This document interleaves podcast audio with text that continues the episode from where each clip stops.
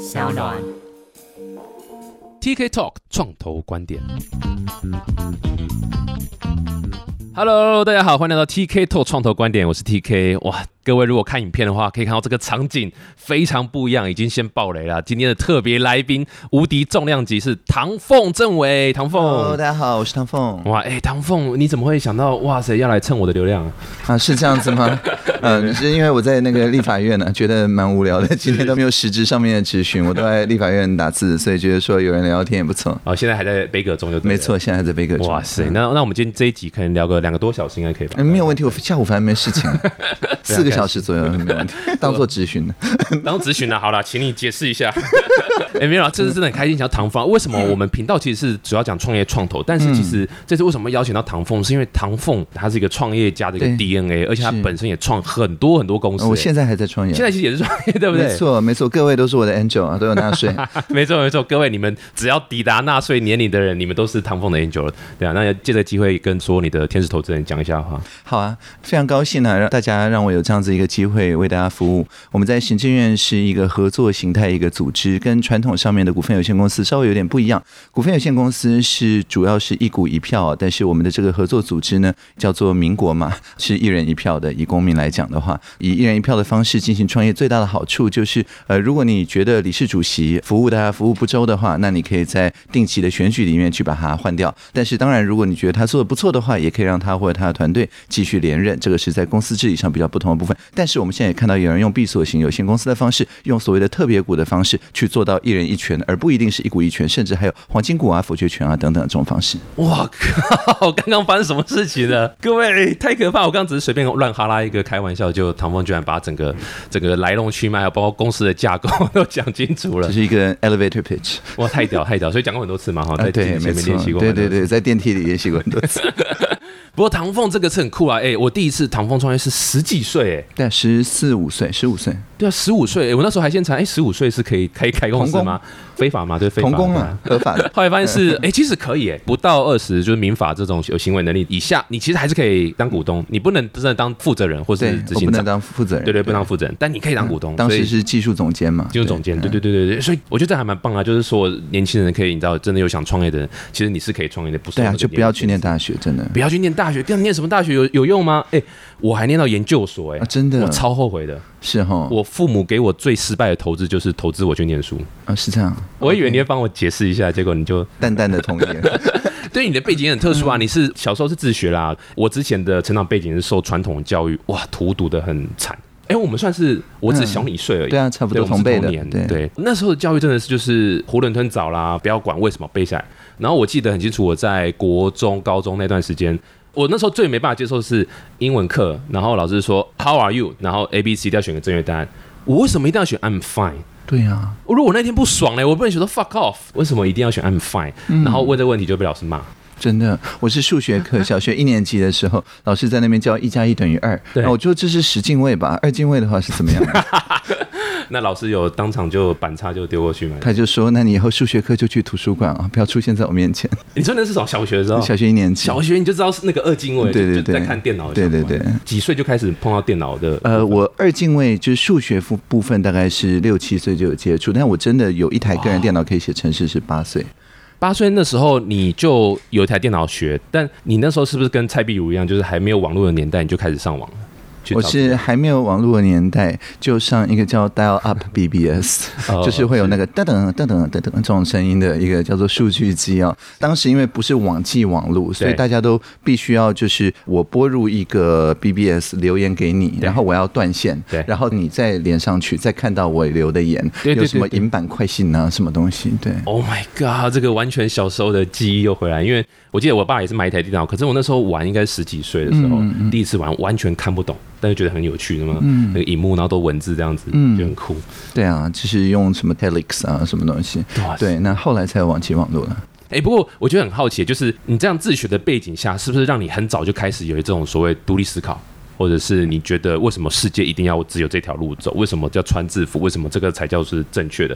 导致你最后很很快十几岁就开始，哎，我其实可以创业，我其实可以做对啊。其实，嗯，那个时候主要还是在一个叫 Delta Center 的一个 BBS，那是建中资讯社的专用 BBS 吧。但是他们也没有说，哎，外面能不能连进来，所以我就整天就是连进去。虽然当时还是国中生，后来就发现说，哎，他们在做的很多题目非常有意思。好比方说，当时他们在把 Jargon File，就是在网际网络上面一开始的所谓 Internet Hackers，但是当时还不是自安的那个意思啊。就是做这个 out of box thinking，就是在设定的边界外面去想一个系统的这些很有创意的人，把他们常用的话，就是 jargon files，去翻译成中文嘛，叫做黑化字典这样子。我看的时候就发现说，哎，这群人跟我是比较像的，就是说，我们看到一个系统的时候，就像你刚刚看到一个系统的时候，不会去满足于既有的选择题，我们会把所有的是非题变选择题，把所有选择题都变填空题。对 对，那所有填空题还会问说什么是一维的啊，不能二维的变数独。哎，好，那总之在这个过程里面，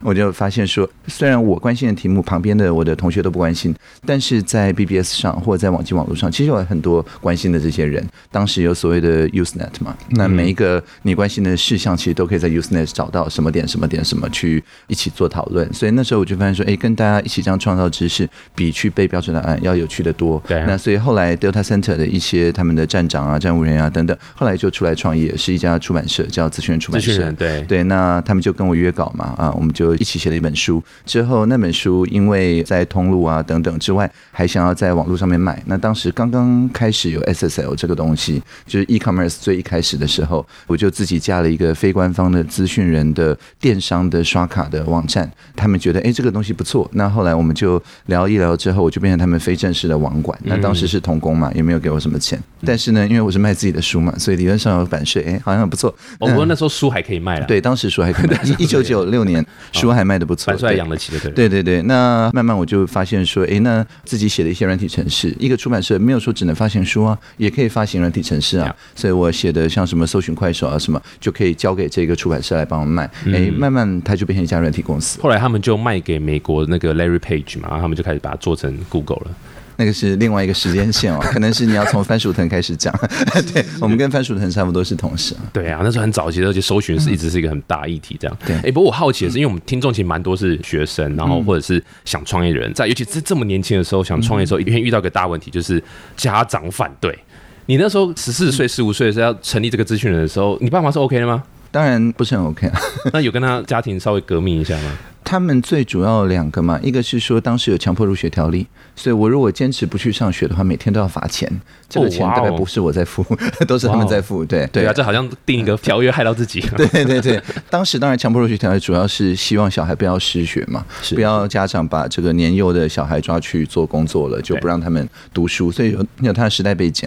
那所以当时就去跟校长给他一个那个 email printout，说这个你看我在线上也有在做学问啊，事实上是看到像当时 ARXIV 嘛，现在还有 Cornell 大学有就是 preprint，就是发行的期刊的论文在发行之前。先给同才审阅，之前先交给乡民审阅的这样子一个，现在会叫 Open Access，当时还没有那个字的这个伺服器。对，所以我就在上面就是乱入嘛，就随便看到论文，觉得哪里看不顺眼就写信。对方也不知道我才十五岁啊，所以就马上回信给我。所以我就跟校长说：“你看，我还是有在做学问。”校长就看一看，想一分钟就说：“好，那你明天就不用来学校。”所以他们第一个 concern 就这样不见了。对，对。那第二个 concern，他们也是觉得说：“哎，那我会不会专心创业的时候，我别的方面的学习好像会落下去？”变成好像说，哎，只懂资讯啊，或者是只懂怎么开公司啊，但是其他人文啊什么之类，所以就跟他们说不会啊，我还是会继续去文史哲方面的东西会去涉猎。那之后也有去旁听，因为他们两个都是读正大，我们家在正大旁边，对，所以我就是问他们说，哎，他们有没有推荐的教授？那有些教授还在教课，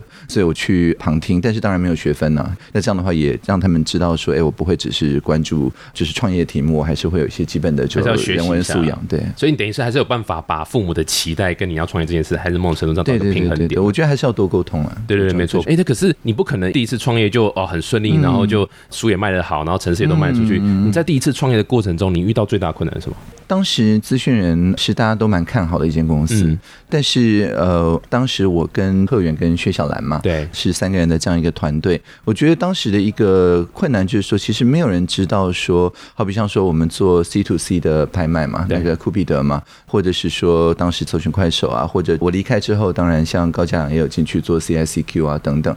我觉得最大的困难就是说，没有人知道说这些东西中间的综合效果是什么，就就想到什么就做什么。对，每一个产品其实看起来都很有道理，而且也都很多人用。但是产品跟产品之间加在一起，我们当时还比较没有一个生态圈的概念，所以就会变成是说，好像每一只都还不错，但是全部加在一起，好像就是有点这种贝多利分的这种感觉。嗯，对。那所以当时我也是觉得扩张有点太快，后来我就跑去大学旁听，然后比较去当顾问工作，我就把就是我们的那一部分的股本就撤掉了。哈？这个我有点难理解，因为发展的很快，然后太成功，所以你决定撤掉。不是太成功，是说大家的期望太多，就是会觉得说，好像我每天要处理的不是只是像以前觉得说，哎，我做一两个产品，然后把它经营好，对，而是说，因为开始有好几轮的投资嘛，所以每一轮的投资都会想说，那我可不可以，与其是经营一个长期的社群，他们大概都会想到怎么出场嘛。好比方说，当时大家觉得说应该可以出场，就是让 Intel 来投资，对。对，有 Intel 不是有投资，对，后来有，但是那是我离开之后，嗯，OK，对，所以就是说，就是你要去。跟这种想要短期之内变成 exponential growth 指数型成长的这些投资人去 pitch，跟我们传统上面跟中小企业，你知道，就是出版社的那些好朋友们 pitch 哦，是完全不一样的道路了。当时我还比较没有跟这种快速想要出场或者是想要有高的会议比的这些 venture capital 处理了那么多的经验，所以我自己是觉得很不习惯。所以应该是说，最早一开始是比较像中型企业 这种传统的出版社，嗯，然后大家的想法就是好，我们就是做个一个可能甚至。一个终身事业这样子，慢慢做电商啊，慢慢把就是我们的读者照顾好啊，等等。那慢慢把社群扩大嘛，对。那但是其实大部分的投资人不是那么有耐心，嗯，对。所以这个时候就会产生一些，尤其是 VC 啊，VC 脑耐心最多耐心大概多少？三个月嘛。对啊，没有啦，没那么短，是哈。对啊，大概至少七年吧，七年的时间，但也是跟三十年比起来还是短很多。是啊，所以那是谁的决定要导 Intel 进来？因为那个都是我离开之后的事情。对，当时他们是有各种各样子的讨论了。是。那后来我就觉得说。因为我比较不习惯这种好像很快节奏，而且一下子就要想到说本梦比要多少倍啊，就是对怎么把股价炒高，对对，不不是很擅长这种事情，对，所以后来就看不出来啊，是哈。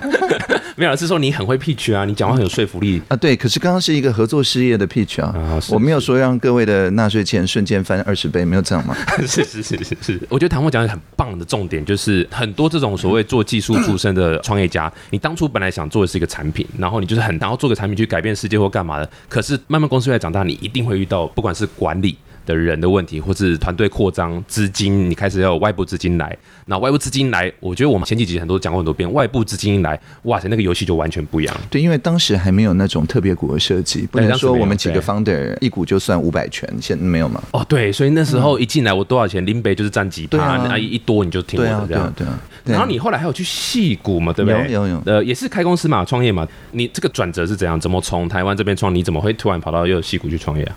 当时就是因为发现有开放源码运动嘛，对，那但是在台湾当时还没有开放源码运动的所谓的生态系这样子的东西。当时就是在 Acer Peripheral International 这个快要改名成 BenQ 的那个时候，对，那明基的算是投资长嘛，呃，明基美国的负责人就觉得说，哎，那 Open Source 这个到底能不能做成一个新的 business model？因为当时刚刚出现 Open Source 这个字，但是在台湾还没有真正意义上面。Open Source 的生态圈，当时就是因为我当时还叫 Peripheral，但是马上就要改名成 BenQ 的明基呃去担任顾问的工作，嗯那所以主要还是帮他们的 HR ERP 的系统啊做一些规划。这些都是非常传统的，他们的咨询部门大概就是服务他们自己的集团的这些事业嘛。但是他们也有一点想说，哎，那我能不能稍微 spin off 一点点，变成一个一般性的这样子一个服务的公司？那但是这里面有很多环节，说不定可以运用 open source 的这样一种想法。但当时就是 open source 就好像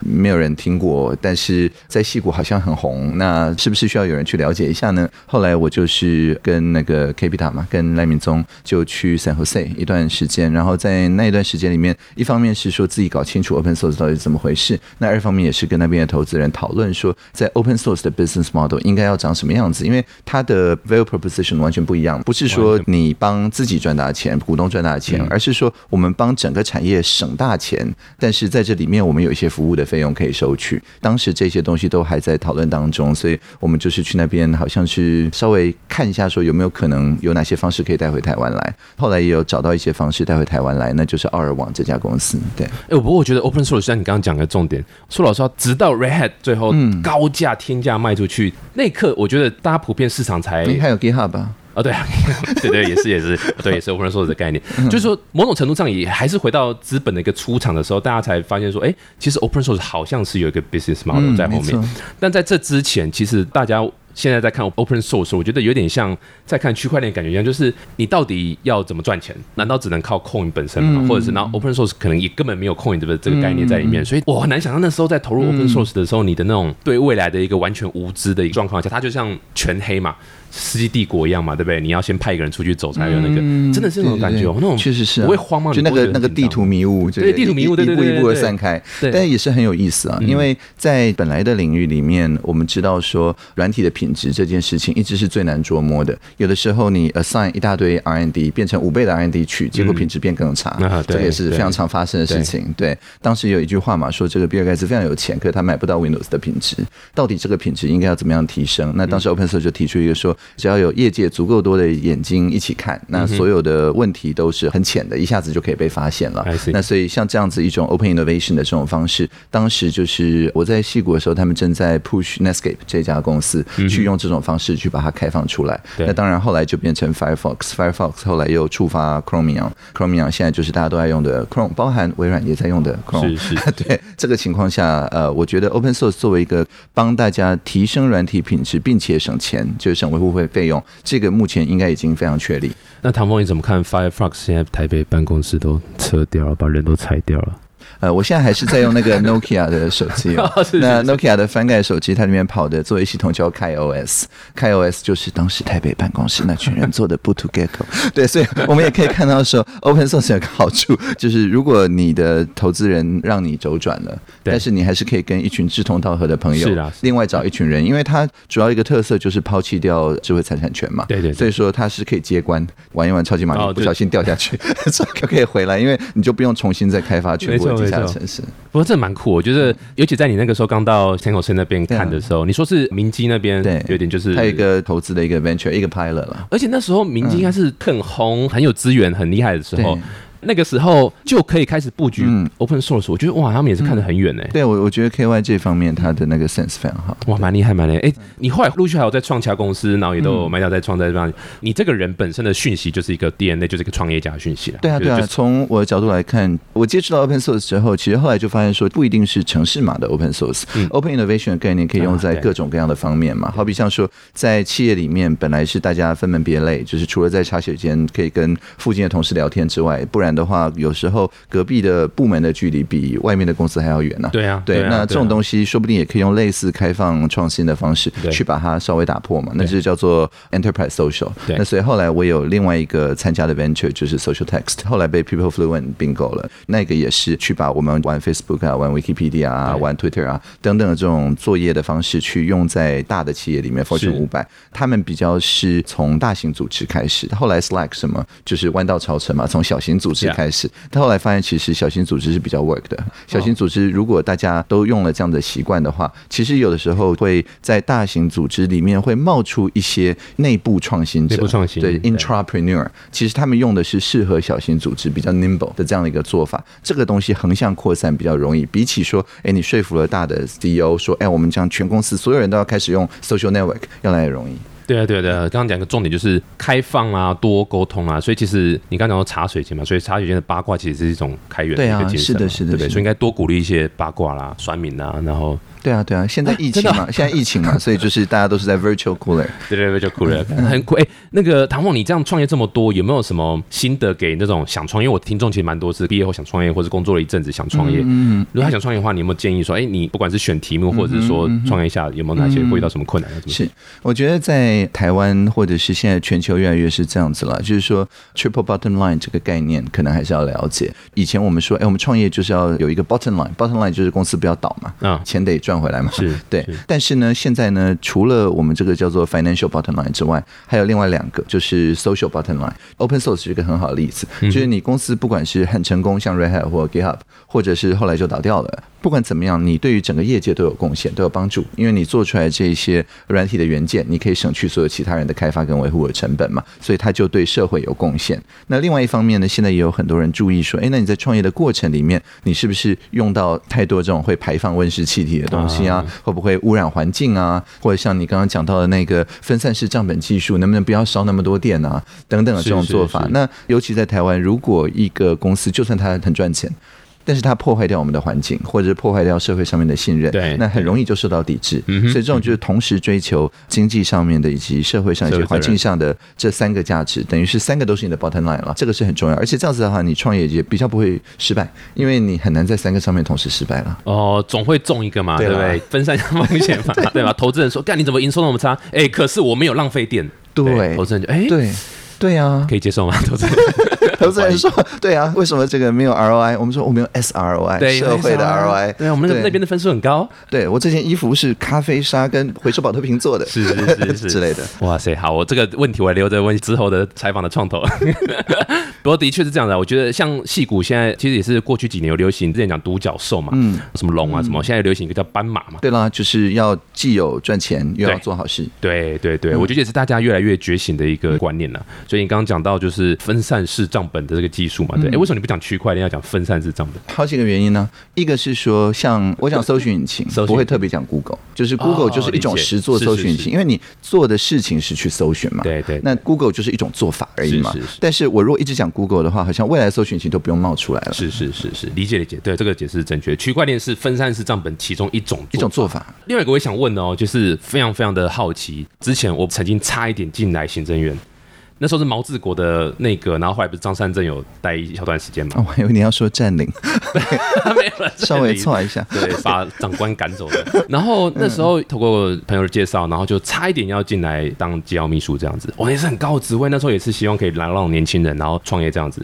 我后来进来行政院的时候，包括现在在录影的时候，其实浑身就是不是特别舒服了，因为政府的本质本来就是一个非常中心化啦，然后非常要有架构，非常要有组织，非常要有建筑是国定古迹啊，对而且这你你要改都没有得改、哦，没得改嘛 对，对它文字哦，对。啊，所以就是我很难想象我自己在这边工作，所以后来我我真的是很抱歉，我真的后来婉拒了。我也没有在这边工作，我是在仁爱路三段九十九号哦，在那个社会创新中心，只是说因为他们今天在办 N Post 年会比较吵啊，我们录音都是在这边，是是这边是。变成我们棚而已。哎、那这很好，因为我那时候有问这问题，我这边工作可以，但是我可不可以不要在办公室？对啊我可不可以去别人？这也是。我问林泉院长第一个问题。那他说 OK，他说 OK 啊，因为我个性也是比较就是不拘小节，或是想要 think out of box 或什么之类的人，我就很难想象我在政府机关做事情，好难想象你怎么会误入，哎、怎么会这么厉害，想要扛起这个责任？然后收发状况怎么样？你有真的有办法推什么？对啊，当时我就提三个条件嘛，一个是说我在哪里上班，那边就算是行政员；第二个就是说，哎，我不会下命令，但是我也不接受你命令哦。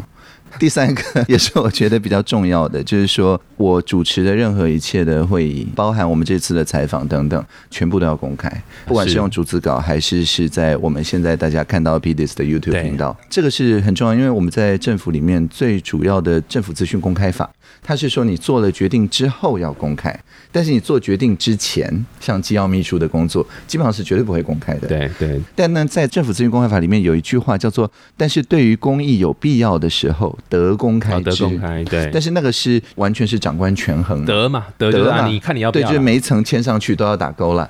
对，那但是呢，我就是说没有了。其实我主持人每一场会有公开对公益都有必要。你要是不认同，我就不来了。哦哇哦啊，对，所以当时是那个牢固协商。哇，对对对对对我的契约里面就在对对对，这三个工作条件，这个我觉得是翻转蛮多事情。好比像像我刚进行政院不久，就出现一个各党派的立委开了一个公听会，请了很多电竞选手去那边诉苦，说他们想要借小巨蛋也借不到，他们想要办国际比赛，签证也没有办法办，主要的原因就是因为他没有主管机关，而且呢，教育部体育署认为说他没有动到身体，不能算是体育，应该是一种文化嘛。然后文化部就是说没有啊，这个有一百年的传统嘛。你应该说英文就 e sport 了，就有个 sport 了。对啊，那所以文化部就说应该经济部的事情，经济部工业局就说你们是运动员，我们管的是球场，还有那颗球，就是软体硬体我们可以管没有错，但是没有听说工业局去管运动员的。对，那所以运动嘛，sport 还是应该是体育署的事情。是是是，他们已经这样子十年了，据说之前都有行政院长亲自协调，但是协调完之后一出来就翻盘。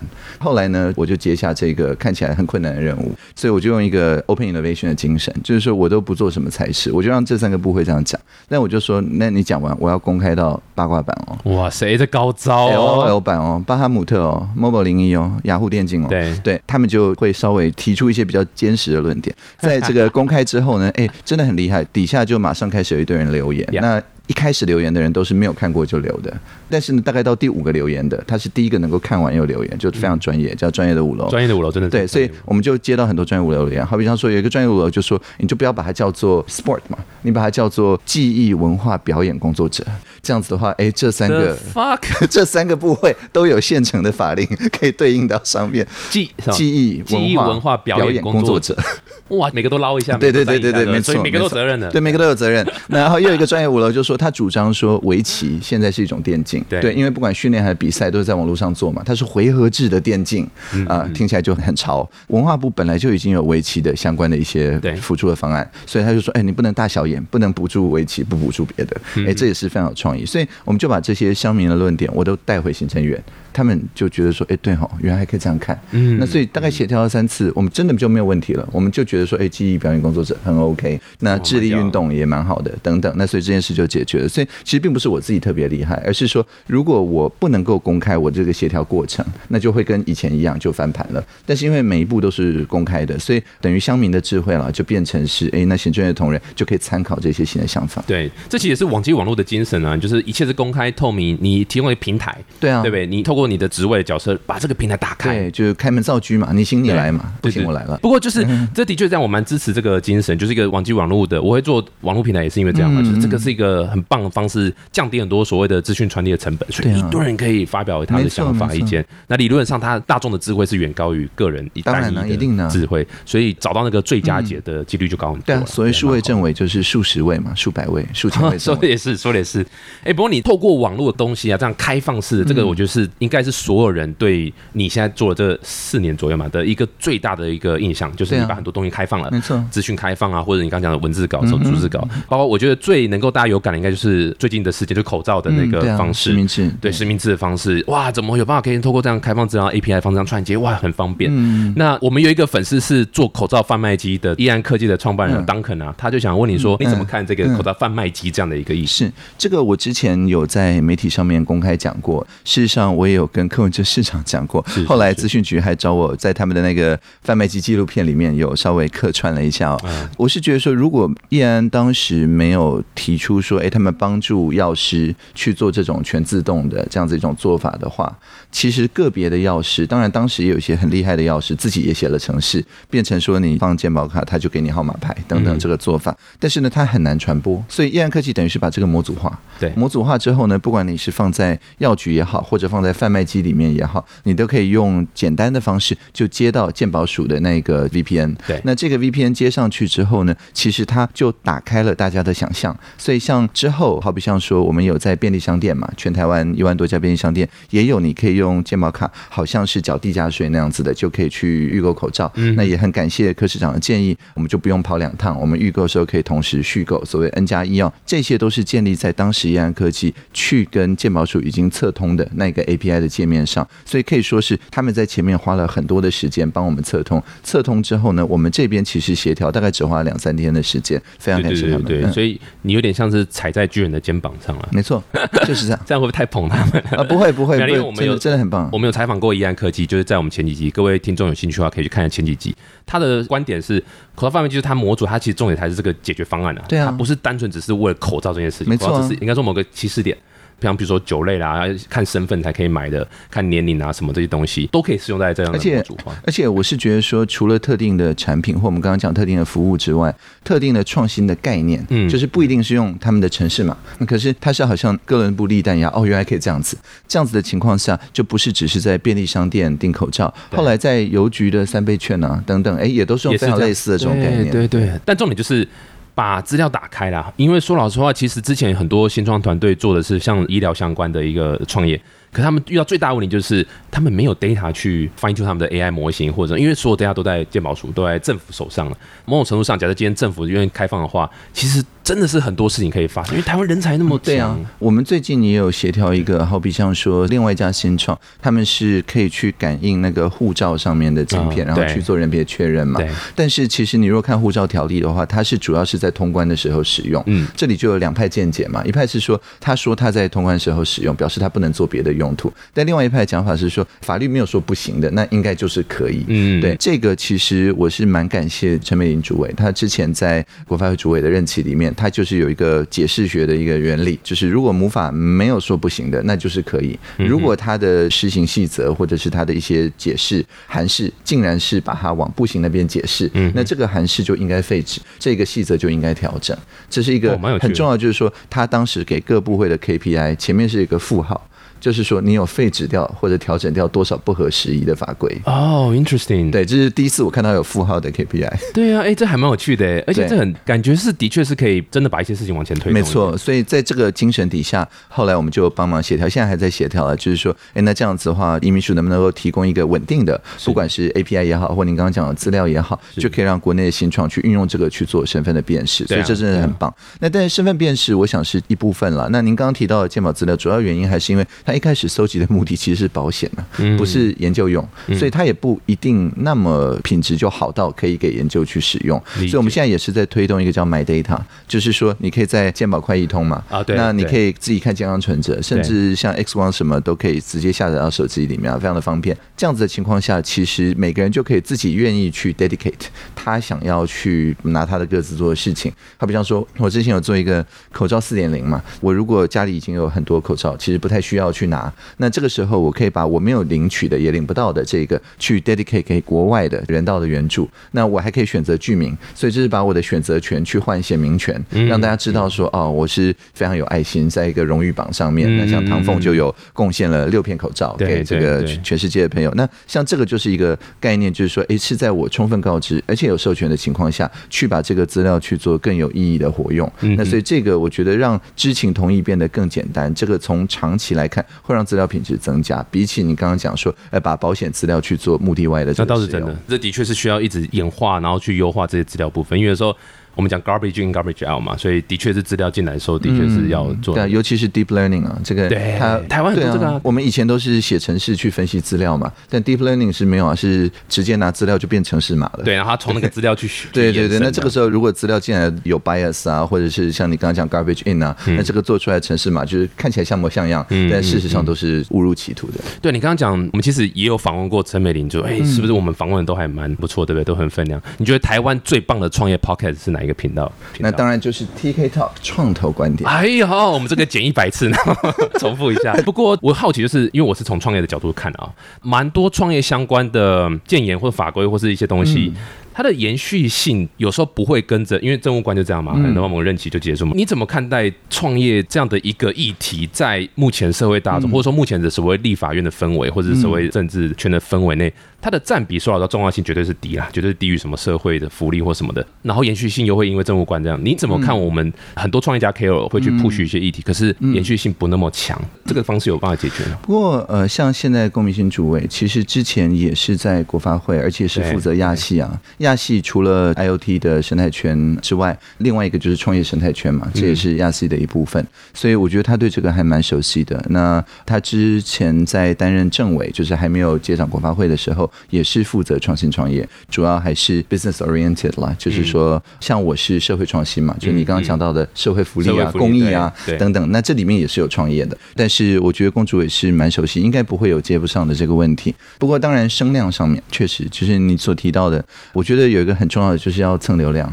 就是像之前大家会发现说分散式账本技术，大家在关心时安的时候，那分散式账本就变成时安的一个解决方案。那大家在关心这个跨国移工的处境的时候，哎，它就变成一个跨国移工的契约的解决方案。是大家在关心公益团体的责信的时候，它变成一个公益团体责信。或现在投票啊，对不对？投之类的，对，所以就是说，随时社会上面有一个社会气氛，觉得说，哎，人跟人的信任好像在某个题目上面现在在快速消退，那这个时候分散账本就会跳出来说，哎，我们可以很便宜的让你重建一部分的信任，这样，嗯，对。那所以我的意思就是说，纯粹就创业而创业的话，其实它是没有办法烧很久的，是是，这个 hype curve 过了就是过了。但是你如果随时都有，哎，这个社会上面关注的问题，哎，我可以提供一个新的解决角度，嗯，就算你不能百分之百解决，甚至解决百分之一，嗯，像区块链大概都是只能解决百分之一了，但是就算能够。解决百分之一，它也是等于逼着大家去看以前比较不有趣的，像 back end、back office 这些东西。那但是你用这个角度带进来的话，哎，你又重新有声量，那这个投资人啊，或者是就算是一般的民众，也会比较愿意听你的 value proposition。是，所以我觉得这个还是很重要。哎，那我我直接因为很真的很难得采访政府官员，就是这么高等级政委这样，我直接代表所有台湾新创团队，直接问唐凤，你支不支持台湾新创公司？五年内都不用缴任何一毛营业税，还有劳健保。我现在看起来是督导财政部，就帮忙转达一下嘛。哦，OK，这个议题我大概传达大概有十年了啊，真的，对，完全没有人听得下去。对了，确实，因为劳健保跟营业税，它是最 blunt。它是最没有精准性的一种政策工具，也就是说，只要你有这种无差别的这种待遇，我们马上就会看到很多刚好不算新创，就到第六年的公司，是它就会马上解散 restructure，嗯，就变回一个第一年的公司，变形成组织嘛。台湾中小企业是非常多的，所以这种就是无差别的 policy，目前财政部会看起来就是很保守的原因，就是因为他们已经碰过太多轮，你只要有这种 blunt 的 policy，瞬间就会有非常多钻漏洞人出现啊，钻洞。确实是这样，所以就是说，如果要想这样子的规划的话，其其实我觉得还是要有一个 precision，就是说，你觉得现在最需要导入的东西是什么？有些人在新创圈，有些人会说是行动支付，或者是就算跟财政部有关的，好的电子发票等等。如果在针对这些很 narrow 的这些题目做新创的。那我们就说，哎，那你在这边，甚至我就是用国家的力量帮你抵消一些，好比像说你的云端的使用费啊，因为你要在这种生态圈里面，其实大家很多人都是觉得说，那我大部分的钱在烧的那个钱都是 ops 的钱嘛，对，那 ops 的钱也许我们可以帮你吸收一些等等，那这个时候就一方面有政策，一方面有公共利益，那也比较不容易被钻漏洞。是是，遇到蛮多沮丧的事情啊，比如说很多很多是旧的法嘛，然后去约束新的东西。你说像鉴宝吗？鉴宝二零零三年鉴宝换成 IC 卡之后，我觉得还蛮先进的。哦，技术上是先进的。不过唐凤，你觉得鉴宝大概几年会倒？现在不是正在重新讨论这件事情吗？是是是，对，哎，蛮厉害的，洞你不会跳下去，我挖的很辛苦，你都不会跳。你现在不是直询吗？对对，我是都没有反直询了。是是是，对，嗯。不过的确是这样，就是我们遇到蛮多，像刚刚讲财政不好，像税的部分，其实蛮多是，比如说我们可能买国外的服务，我们其实要代替国外服务先提拨，好像十派二十把我人忘掉的税。那当然 guarantee 没有人这样做，嗯，所以就变成说。因为做起来是根本不可能嘛，你很难去做，那就变成说，假设你今天遇到什么问题的话，哇，这个会被刁，我们讲难听就。不过后来他们有推那个跨境税籍登记，所以大一些有，对，有一些有，像脸书就 OK 就有了，只是说我们不可能只买脸书嘛，所以一定大家都跑得很前面这样。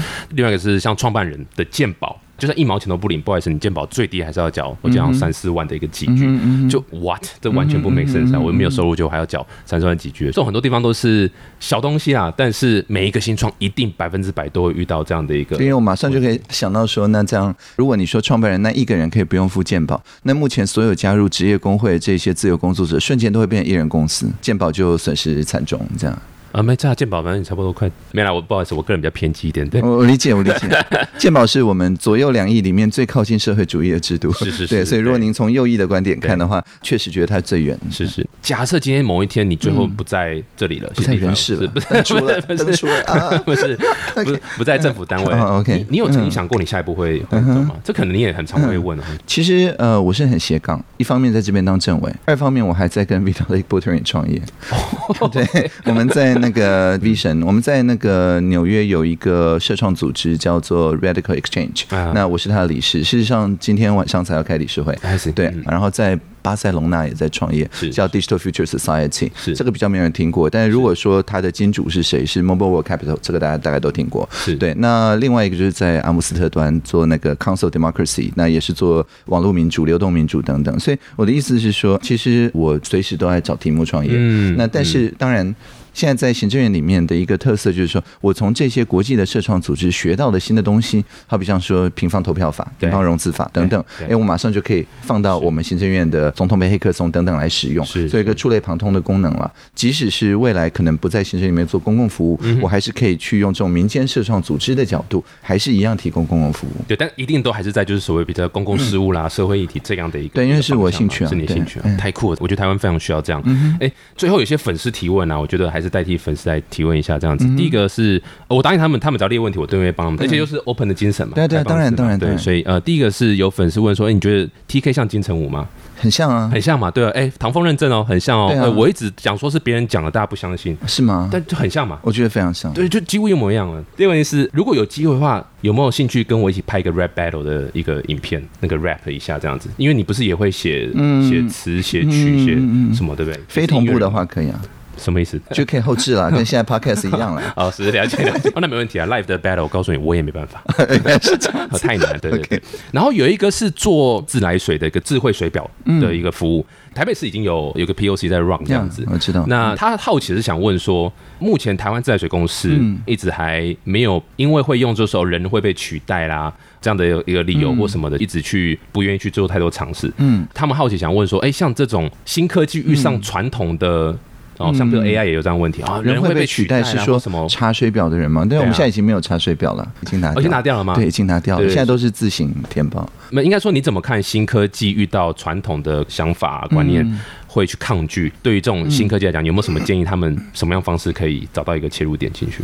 呃，有两个，一个是说你去找一个有公共利益的价值，好比像说，像今年因为很奇怪都没有台风，就是水情就告急嘛。对，这个情况下，如果你的智慧水表可以帮助省水，那这样台水怎么样都得听你的。嗯，那这个我们在这届总统梅黑客松已经有一个卓越团队是做智慧电表，嗯之前装智慧电表一定可以节电，这个未必。